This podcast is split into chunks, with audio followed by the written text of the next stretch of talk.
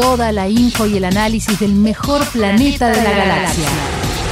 Internacionales. Internacionales. Con Leti Martínez.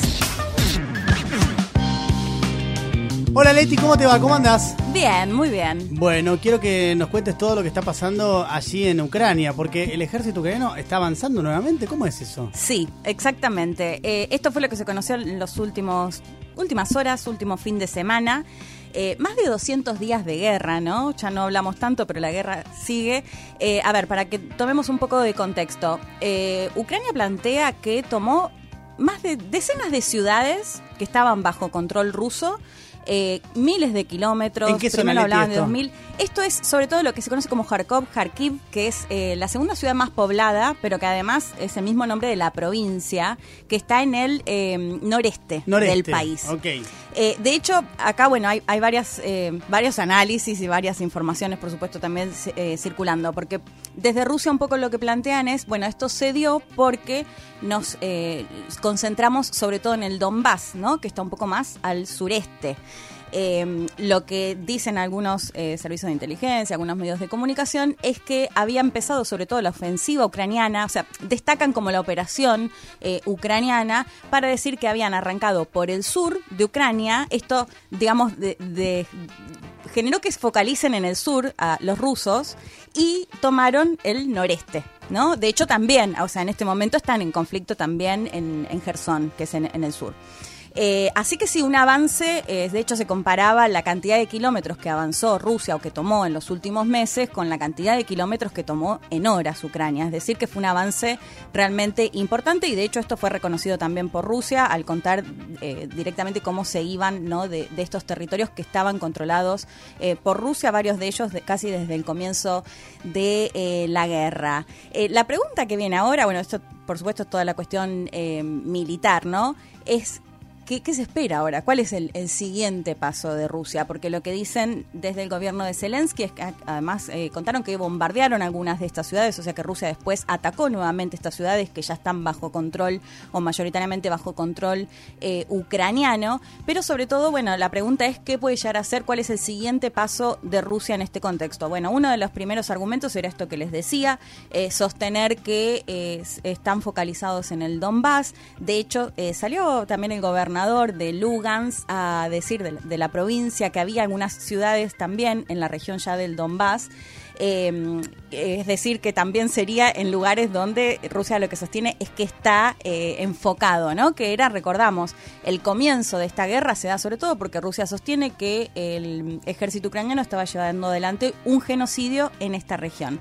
Eh, esta avanzada y esta retirada de Rusia se compara, si se quiere, con lo que pasó con Kiev también, ¿no? Y todas las especulaciones que había acerca de la intención quizás de Rusia de atacar y creer que a los dos días ya tomaba Kiev o que Zelensky se iba del poder, eso no sucedió y lo que sucedió fue la retirada.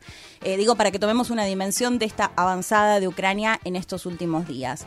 Ahora, todo esto es la cuestión más militar, la cuestión, la parte más, más compleja, más difícil también de conocer si no, si no se está en el territorio, pero lo que estamos viendo en paralelo es toda una cuestión política de repercusión muy fuerte a más de 200 días de guerra. Para empezar, por un lado, esta semana se espera que se reúna eh, Vladimir Putin con el presidente de China, Xi Jinping, que sabemos que es uno de los que se opuso a las sanciones a Rusia, sabemos que está exportando más gas a China y de hecho que se está dando otra particularidad que me parece que en materia económica hay que ver si finalmente tiene alguna repercusión o no, que es por ejemplo dejar de negociar en dólares o en euros y hacerlo en las monedas locales, en yuanes o en rublos, eh, que eso me parece algo interesante que se está dando digamos como una de las consecuencias eh, de la guerra. Por otro lado, lo que estamos viendo en Europa, bueno, vos lo decías, ¿no? Esto de Winter is coming, el invierno está llegando a Europa y hay muchísima preocupación. Eh, la discusión de la Unión Europea, de los ministros de energía en este momento, tiene que ver con poner incluso un tope a los precios de la importación de gas ruso. Vladimir Putin ya dijo de hecho lo, subestimó completamente diciendo que era una estupidez y que si se avanzaba en ese sentido, no solo iba a cortar el gas, que ya sabemos y lo hemos contado, se cortó el suministro de gas por el gasoducto Nord Stream 1, eh, sino que también iba a cortar el petróleo. ¿no? Petróleo que la Unión Europea había dicho que para fin de año espera... ¿El gas o el petróleo? Bueno, el gas eh, está en este momento lo cortaron y de hecho ya venía eh, por el gasoducto Nord Stream 1, ya venía, digamos, eh, muy en menor cantidad, entre un 20 y un 40% de lo que venía recibiendo. ¿Qué es lo que, lo que, o cuál es la idea de Europa? Es tener reservas, ¿no? Esta era un poco la idea. Lo que se esperaban, lo que me decían varios especialistas, sobre todo de la Unión Europea, es que se esperaban que este corte se dé más llegado a noviembre, no ahora, y, ya lo estamos viendo en este momento.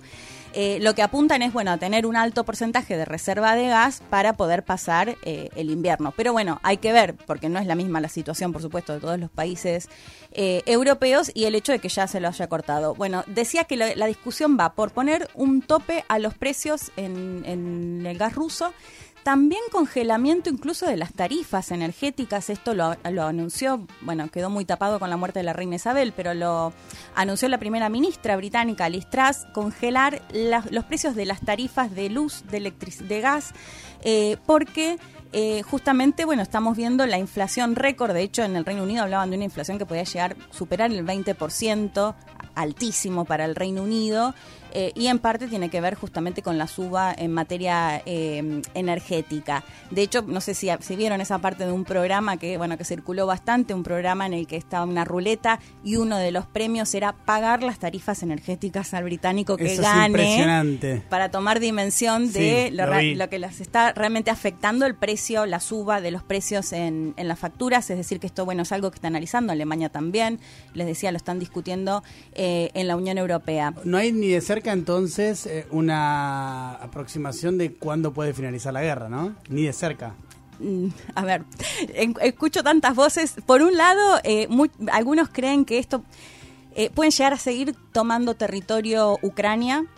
Me cuesta creer que Rusia pueda llegar a retirarse eh, no, para mí va a durar un tiempo más, claramente, la, la, guerra y sobre todo lo que estamos viendo fuertemente esto son las consecuencias, ¿no? Consecuencias económicas, consecuencias políticas en todo el mundo. En Estados Unidos está pasando algo contrario. Eh, de hecho, los medios estadounidenses hoy hablaban de cierto entusiasmo demócrata, que recordemos que hay elecciones en noviembre y venía muy mal Biden, la administración de Biden. Bueno, repuntó en las encuestas la imagen de Biden, segundo mes consecutivo de baja en la inflación. Y el tema de la guerra y el avance ucraniano también puede impactar positivamente eh, al gobierno de Biden y mirando las elecciones legislativas de noviembre. Es decir que, bueno, en el caso de Estados Unidos se está dando una situación distinta, si se quiere, en ese sentido, a lo que está pasando en Europa, que sigue muy, muy acorralada por, por la guerra en Ucrania. Clarísimo, Leti, este resumen de lo que está pasando allí entre Ucrania y Rusia en territorio ucraniano. Dentro de un ratito vamos a hablar de Brasil porque dentro de poquito más de dos semanas se vienen las elecciones el 2 de octubre. No queda nada. Nada, ya para esas elecciones en las que se definirá el próximo presidente de Brasil en ese Avengers Endgame que es entre Lula y Bolsonaro.